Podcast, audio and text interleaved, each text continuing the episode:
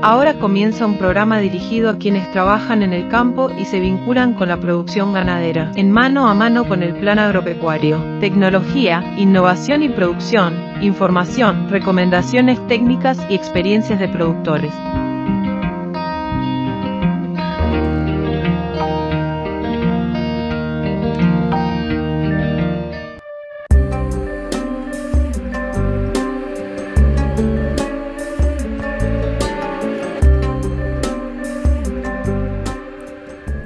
Bienvenidas y bienvenidos a una nueva emisión de Mano a Mano con el Plan Agropecuario. Es un gustazo reencontrarnos a través de los medios ya tradicionales en que se emite este programa, Radio Carve, Radio Tabaré, Radio del Oeste, La Hora del Campo y Actualidad Agropecuaria. También un fuerte saludo a los queridos colegas que toman las notas que se emiten en este programa para, bueno, vincularlas luego en los también queda el saludo hecho para los colegas que toman las notas que aquí se emiten para ser retransmitidas o compartirlas en sus programas especializados en el sector agropecuario. Les comentamos que hoy vamos a estar charlando con el ingeniero agrónomo Esteban Montes sobre las proyecciones que realiza anualmente el Departamento de Agricultura de Estados Unidos, en este caso referido al mercado internacional de la carne, demanda, oferta. Bueno, ¿qué se prevé para este 2024 de acuerdo al análisis realizado por este organismo que es referencia y por eso estamos compartiendo estas proyecciones? Luego vamos a estar charlando ya más terrenalmente con Sebastián Paniza, quien integra la comisión organizadora del encuentro del ovino y de la granja, para que nos comente en qué se está transitando respecto a la organización de este evento ahora a principios de marzo, bueno, cómo nace esta iniciativa y qué se va a estar desarrollando en esta oportunidad. Pero sin más que agregar, vamos directamente a la palabra de quienes protagonizan el programa de hoy que como decíamos, estuvimos charlando con el ingeniero agrónomo Esteban Montes sobre esta proyección que anualmente realiza el Departamento de Agricultura de Estados Unidos, en este caso para conocer cuál va a ser el movimiento, oferta, demanda, cómo se va a estar moviendo el mercado internacional de la carne, por lo menos proyectándolo para este 2024. Buen día Esteban, es un gusto estar contigo. Bueno Esteban, una nueva proyección que realiza la USDA este, sobre bueno, lo que va a ser el mercado internacional de la carne, ¿no? Bueno, un nuevo año ha comenzado y este, bueno, está bueno empezar a ver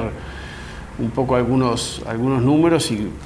algunas eh, proyecciones que se han realizado. en este aspecto el Departamento de Agricultura de Estados Unidos siempre hace una proyección a, principio de año. Y, y, bueno, hay algunos, algunos comentarios interesantes que está bueno sacar a raíz de eso. En principio, bueno, Estados Unidos viene, sufriendo una sequía y por eso que se espera que la producción eh, a lo largo de los años vaya descendiendo. Eh, concretamente para este 2024 se espera un mantenimiento de la producción, y, este, pero hay un descenso en las exportaciones de eh, un dato interesante, es casi un 8%, unas 100.000 toneladas peso carcasa, eh, cosa que es, importante. Este, aunque en las importaciones eh, prácticamente hay, un mantenimiento de las, de las importaciones. De todas formas, cuando nosotros miramos hoy ya eh, las importaciones que viene realizando Estados Unidos, sobre todo en la cuota de terceros países, que es una cuota que utiliza Brasil, este, ya está entrando fuertemente cosa que este, bueno, es esperable porque Brasil sigue con su ritmo de producción eh, muy elevado, este, son valores históricamente altos, para este año se espera un aumento nuevamente de la producción de un 2,6%, este, eso implica que haya un aumento de las exportaciones también de un 2,7%, que son casi 80.000 toneladas más de carne que va a meter en el mercado. Entonces, bueno, Brasil sigue empujando este, con eh, un aumento muy grande a lo largo del tiempo. Este, Australia está con algunos problemas de liquidación del rebaño también por unos problemas que se pueden ver para adelante de sequía, o sea, cuando hay niños acá en, esta zona, en Australia este, implica eh, una sequía, entonces frente a eso los productores ya están reaccionando hace tiempo y, este, y bueno, hay una mayor faena, hay un menor peso de la faena, pero bueno, en definitiva esos números lo que, lo que, lo que llevan es que para este 2024 la producción eh, pueda tener un aumento del orden de un 6% y las exportaciones este, aumenten un 7%, cosa que es importante, son unas 115 mil toneladas más o menos que se espera que pueda llegar a aumentar, cosa que es un dato interesante, sobre todo por eh, la agresividad que tiene Australia y los eh, tratados de libre comercio que tiene en general en todo el mundo y, este, bueno, eso es, un dato a tener en cuenta. Eh, en Argentina el, este, hay un tema también afecto de la, de la sequía, ahí hay eh, un doble efecto, ¿no? una venta de vacas que se está haciendo fuertemente para China este, y una disminución de la cantidad de terneros. Eh, que es similar a lo que pasó el, nacimiento del año pasado y que se espera que va a ser la declaración jurada de este año acá en Uruguay. Eh, Argentina además lo que tiene es que, este, bueno, eh, la necesidad de divisas obviamente para un gobierno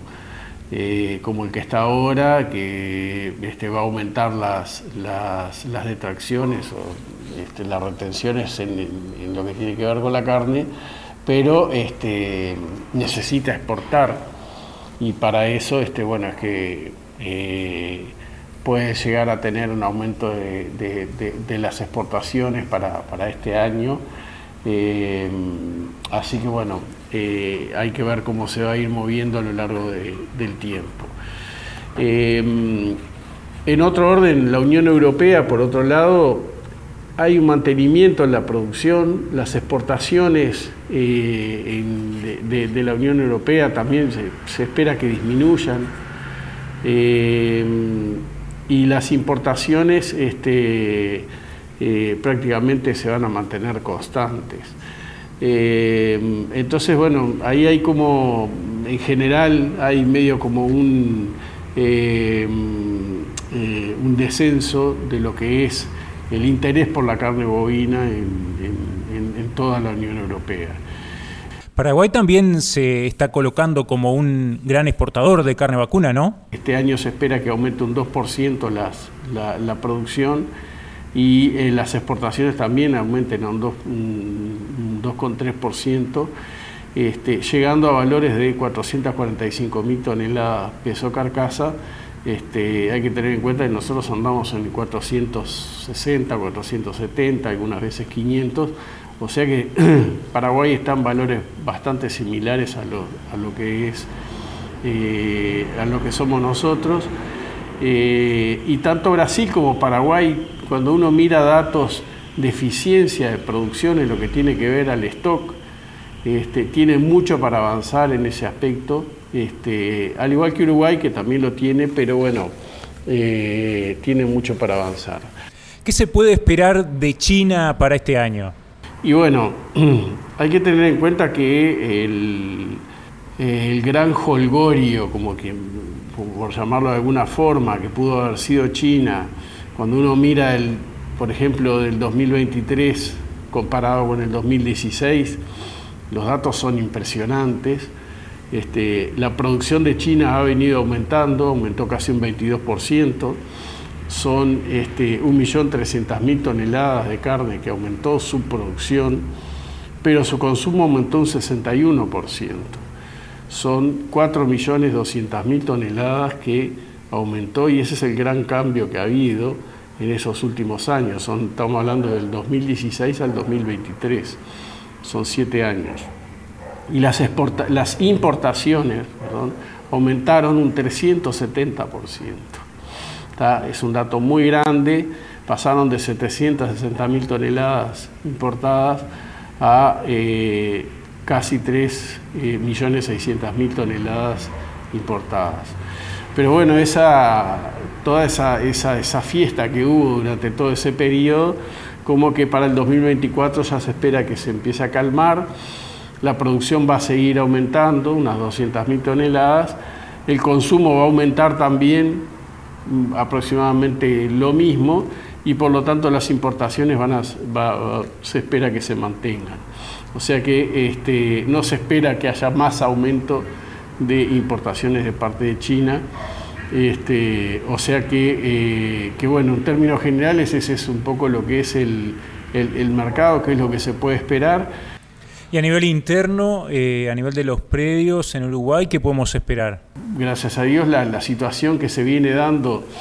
en lo que tiene que ver con eh, los sectores son muy buenos, o sea que se va a esperar una, o es esperable una muy buena producción de terneros para, la primavera que viene. Eh, y bueno, hay que ver, en las pasturas también hay una muy buena producción de pasturas, este, los productores están produciendo, o sea, hay muy buena producción de pasto, no solamente para seguir metiéndole kilos a los ganados, sino también para hacer reservas. Entonces, este, bueno, creo que eh, el año desde el punto de vista forrajero viene empezando muy bien y desde el punto de vista productivo también. O sea que, este, que bueno, es esperable que eh, animales haya y animales preparados eh, eh, haya a lo largo de, este año en la medida que sigan estas condiciones que se vienen dando y por lo tanto es esperable que, bueno, que la faena, o, o sea, por lo menos pueda haber disponibilidad de animales para faenar que este, bueno, dependerá un poco de la demanda que vaya a tener la industria a lo largo de, todos estos tiempos. ¿Se puede especular sobre el nivel de exportaciones uruguayas teniendo en cuenta justamente las proyecciones de el USDA? Las reflexiones que hace el USDA es más o menos mantener las exportaciones que, que han venido haciendo, o sea, que ha venido teniendo Uruguay en estos últimos años. Estamos hablando del entorno de 460, 470 mil toneladas. Esa es la idea y es un poco lo que se puede esperar de acuerdo a, justamente los datos que podemos manejar. Lo interesante, que ya lo hemos mencionado en otras, en otras oportunidades, es que este, se mantenga eh, un nivel de faena elevado, eh, estamos hablando de, lograr eh, niveles de faena de 2 millones y medio, 2 millones 600 o 2 millones 700 mil cabezas, y eso sería interesante eh, que se lograra así como se logró en el ejercicio 21-22 y, este, y bueno, y que también la exportación en pie siga peleando, o sea, siempre es lógico y es deseable que este, la industria pueda competir y dejar de lado a la, exportación en pie, como pasó en el 2021-2022. Y este, pero bueno, en la medida que eso esté abierto, siempre es una válvula de escape para, para la ganadería. Bueno, bárbaro, agradecemos a Esteban justamente por acompañarnos en mano a mano con el plan agropecuario, con estas proyecciones del el Departamento de Agricultura de Estados Unidos, que eh, si bien es eh, prospectiva, ¿no? Esperando lo que va a ser hacia el futuro el mercado internacional de la carne, en este caso eh, vacuna en particular, que es la que nos interesa. bueno, este, tener un acercamiento como para saber por dónde se viene moviendo la cosa. Nosotros continuamos con más mano a mano con el plan agropecuario. Solo un breve latir en un silencio antiguo con la edad del cielo. Calma actividades del plan agropecuario para los próximos días. El 5 de febrero, el próximo lunes, se estarán cerrando las inscripciones para realizar el curso a distancia de cría vacuna, que tendrá una duración de seis semanas. Estará comenzando el 19 de febrero este curso que tiene como tutores a los ingenieros Esteban Montes y Alejandro Terra y al doctor Germán Álvarez. También se encuentran abiertas las inscripciones para realizar el curso a distancia de manejo de pasturas cultivadas. Estará comenzando el 26 de febrero, tendrá una duración de cuatro semanas, estará a cargo del ingeniero agrónomo Julio Perrachón y las preinscripciones se encuentran abiertas hasta el próximo 12 de febrero. También les recordamos que como ocurre todos los años, se va a realizar eh, la decimonovena edición del curso ganadero a distancia, esta edición 2024 que tiene como tutores a todo el equipo técnico del plan agropecuario, todos los técnicos y técnicas de la institución al servicio de un curso que tiene una duración de ocho meses, que va a estar comenzando el 11 de marzo, en el que podrán inscribirse hasta el 8 de marzo. Les comentamos que se realiza de forma semipresencial, donde se comparten todos los temas concernientes a la producción ganadera, la producción predial, cómo manejar, administrar, gestionar un establecimiento ganadero con eh, todos sus aspectos cubiertos respecto a lo que es un sistema productivo, desde el manejo animal, desde el manejo de las pasturas, ya sean implantadas o naturales, desde la gestión predial, desde la sanidad, etcétera. Bueno, quienes quieran participar en este curso simplemente se inscriben como en el resto de las capacitaciones del plan agropecuario a través de la página web institucional planagropecuario.org.uy. Nosotros continuamos con más mano a mano con el plan agropecuario. Actividades de extensión y capacitación, publicaciones y todas las novedades de la institución actualizadas, visite nuestra web en planagropecuario.org.uy.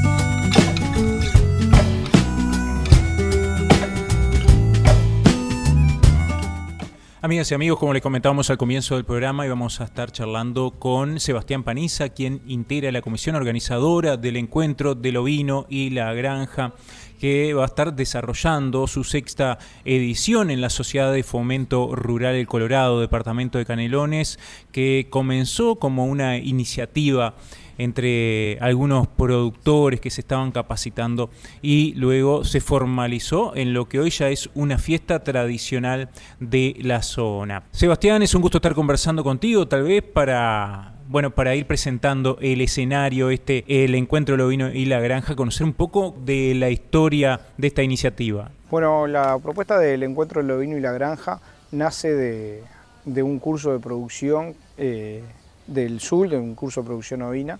que, se dio en las sociedades de fomento Rincón del Colorado y la sociedad de fomento Bellavista, en la zona de Cerrillos. Y, bueno,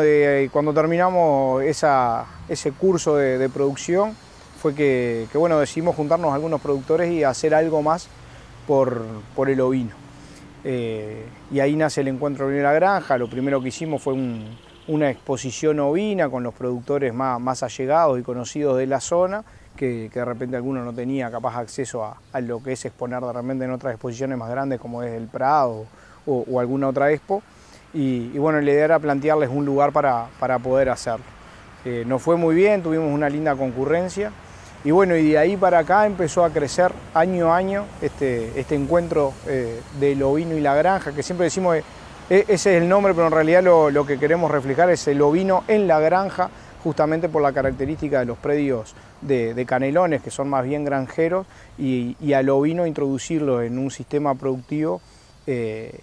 eh, digamos, sumando a una producción de repente ya existente. Eh, algunos productores nos ha pasado que, han, cambiado totalmente de rubro y dejando solo el ovino como rubro principal, y muchos que, bueno, lo han sumado a, su producción a la que ya tenían, ya sea frutihortícola, o, bueno, otros tipos de, producción digamos, que ya tenían en el predio. Eh, así que fue creciendo, eh, fuimos logrando eh, el apoyo y, digamos una relación cordial de, más, como ya de amigos entre diferentes instituciones, entre ellas el Plan Agropecuario por supuesto, el SUR, la Intendencia de Canelones, la Dirección General de Desarrollo Rural del Ministerio de Ganadería, el INIA, eh, bueno, y seguramente me estoy olvidando de alguna, pero, pero bueno, la verdad, eh, ese tipo de, contacto y de relación que, mantuvimos, que, que, tuvimos y que seguimos teniendo por suerte, eh, trabajando en fomentar lo, que es la, producción ovina. Y, bueno, como, como un eslogan, digamos, decimos siempre que somos productores trabajando para productores. Y, bueno, nuestro principal objetivo es el fomento de la producción ovina a pequeña escala, para eso tomamos una, herramienta que, conocimos a través de, Línea, que, la estaba desarrollando eh, Comisión de Fomento Rural, como son los fondos rotatorios ovinos. Eh, le hicimos unas modificaciones que, entendíamos necesarias para nuestros objetivos y, bueno, empezamos a trabajar con esa entrega de, fondos rotatorios ovinos que, bueno, ya llevamos entregado, ahora no recuerdo bien el número, pero más de 250 hembras eh, a diferentes productores en lo largo de estos eh, siete años que venimos trabajando. E, esta edición que se viene es la, sexta edición, nos comimos una en el medio por la pandemia que no pudimos hacer, eh, pero bueno, ya hace siete años, un poquito más que, estamos trabajando con esto y, bueno, que, seguimos fuerte y, bueno, posicionando a, este evento que, lo llamamos el Encuentro de la Granja como, como un evento ya de referencia para el departamento eh, y bueno, y un encuentro maravilloso para, para los productores sobre todo vino. Bueno, ¿cómo se viene preparando el encuentro en este año en particular? Bueno, este año el encuentro de la Granja eh, ya a partir del año pasado, de la edición anterior, eh, hicimos un, cambio en, el funcionamiento, sobre todo lo que tiene que ver con, la parte de, comida del evento, digamos, que era un punto flaco que nos habían quedado en eventos anteriores, y bueno, que, vamos corrigiendo año a año. Este año lo vamos a desarrollar de, igual manera que el año pasado, con,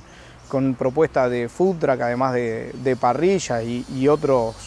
temas de de alimentación también, tratando de contemplar todas las necesidades, sea tanto comidas vegetarianas, comida para celíaco y, demás, bueno, para, para, que nadie se sienta eh, excluido de, poder concurrir a este evento. Eso es lo que tiene que ver con la parte más del evento en sí, digamos, y del, disfrute del público particular para el público más productivo, que, bueno, que es el principal eh, foco que tenemos. Eh, bueno, estamos organizando diferentes charlas, que, en este caso el que va a estar referente con estas charlas es Hernán Bueno, justamente del Plan Agropecuario, que, ya el año pasado nos dio una mano también. Y, bueno, y este año tuvo la, creo que la, acertada idea de hacer una consulta a todos los productores que se está haciendo y lo, lo, pueden buscar en redes para llenar un formulario y ver qué necesidades tienen los productores para bueno, construir juntos eh, el, ciclo de charlas que se va a dar dentro del evento para que sea ajustado a las necesidades de, los, bueno, de todos los, productores que, quieran concurrir y puedan concurrir. Eso es lo que tiene que ver con la parte eh, más productiva y de capacitación, llamémosle. Eh, bueno, te, vamos a tener una exposición ovina con muchísimas razas, ya el año pasado tuvimos cerca de 200 y pico animales, este año seguramente tengamos un poco menos porque preferimos limitar un poco la cantidad y, ir un poco más a la calidad. Van a haber solo animales de bozal, a diferencia de años anteriores. Eh, pero bueno, sumamos por ejemplo eh, razas negras, de, lana negra, que, bueno, eso es algo que, viene eh, creciendo también a, nivel país, así que bueno, las vamos a tener presentes allí también en, el encuentro de ovino y la granja. bueno, es una, exposición ovina de, primer nivel, ya digo, venimos la verdad siendo reconocidos en lo que tiene que ver con la parte del juzgamiento de esos animales que, tienen sus premios y que son reconocidos después a la hora de, bueno, de esos reproductores ponerlos de repente a la venta. Eh, pero lo más importante que, se genera y, que es realmente el objetivo principal es generar ese, como decíamos hoy, ese encuentro entre productores, que, bueno, es una característica que todos los productores, y creo que todos sin excepción de verdad, eh, nos resaltan año a año que, bueno, que es una exposición que es realmente muy familiar y que se lleva mucho más allá de lo que son las intervenciones de las instituciones con, la capacitación, se llevan muchísimo conocimiento de intercambiar con, otros productores, que bueno, es, es parte de lo que queremos apostar nosotros no solamente se reduce esta fiesta a una exposición ovina, ¿no? Hay eh, una feria artesanal, también hay entretenimientos para los más pequeños, para la gente menuda que está acompañando a la familia, eh, espectáculos artísticos, un cúmulo de actividades que hacen muy atractiva la propuesta. Bueno, sí, eh, siempre que tratamos de enfocar a, lo que es toda la familia para, que, bueno, que, todos tengan la oportunidad de disfrutar. De repente los padres que van más por un lado productivo y los niños también eh, que puedan tener su, lugar de, bueno, de dispersimiento y, de que estén entretenidos, así que sí vamos a tener como todos los años entrenadores, siempre nos acompaña, entrenadores no, eh, animadores me refiero, vamos a, siempre la gente de cultura de la Intendencia de Canelones nos está acompañando. Eh, vamos a, bueno, a tener los, shows artísticos, este año, la verdad que, son muy interesantes, por nombrar algunos como referencia, vamos a tener a Arbanoa Carrero con, con, toda su banda, vamos a tener a TNT Los Gauchos de la Cumbia que nos vienen acompañando y que son también locales, vamos a tener a Espuntón y Mendaro, vamos a tener a Anita Valiente, vamos a tener después a, otros grupos también de, Cerrillo, como son Papa Fina, que es un cuarteto de guitarra que está eh, espectacular como suena, eh, vamos a tener eh, también a, bueno, otra gente allí de, Cerrillo que, que está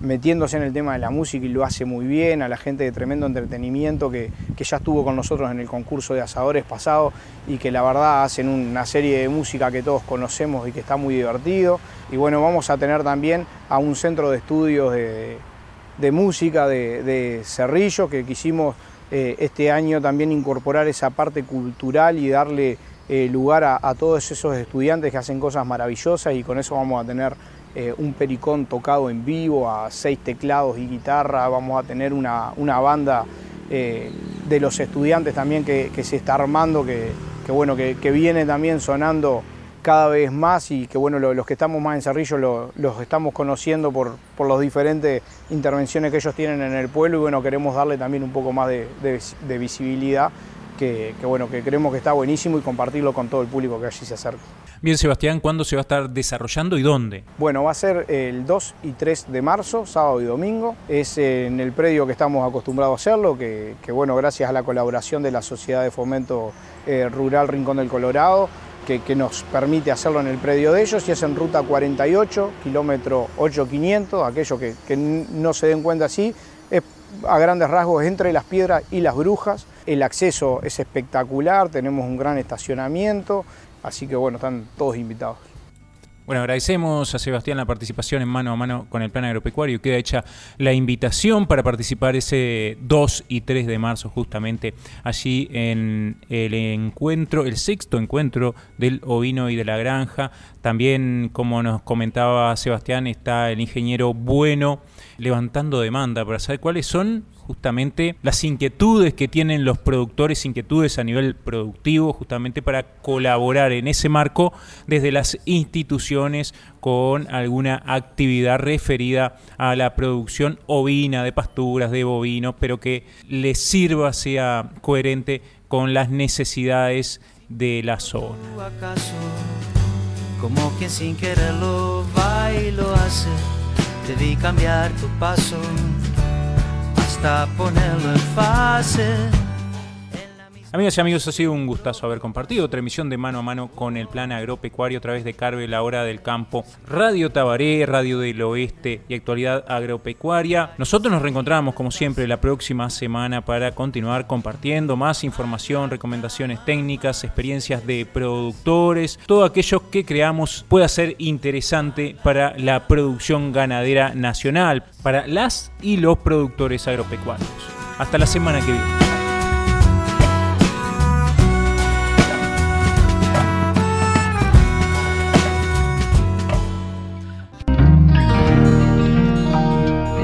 Nos encontramos la próxima semana para continuar compartiendo información y poniendo a disposición herramientas para mejorar la producción ganadera de nuestro país y de quienes producen. Plan agropecuario, en el campo y con nuestra gente.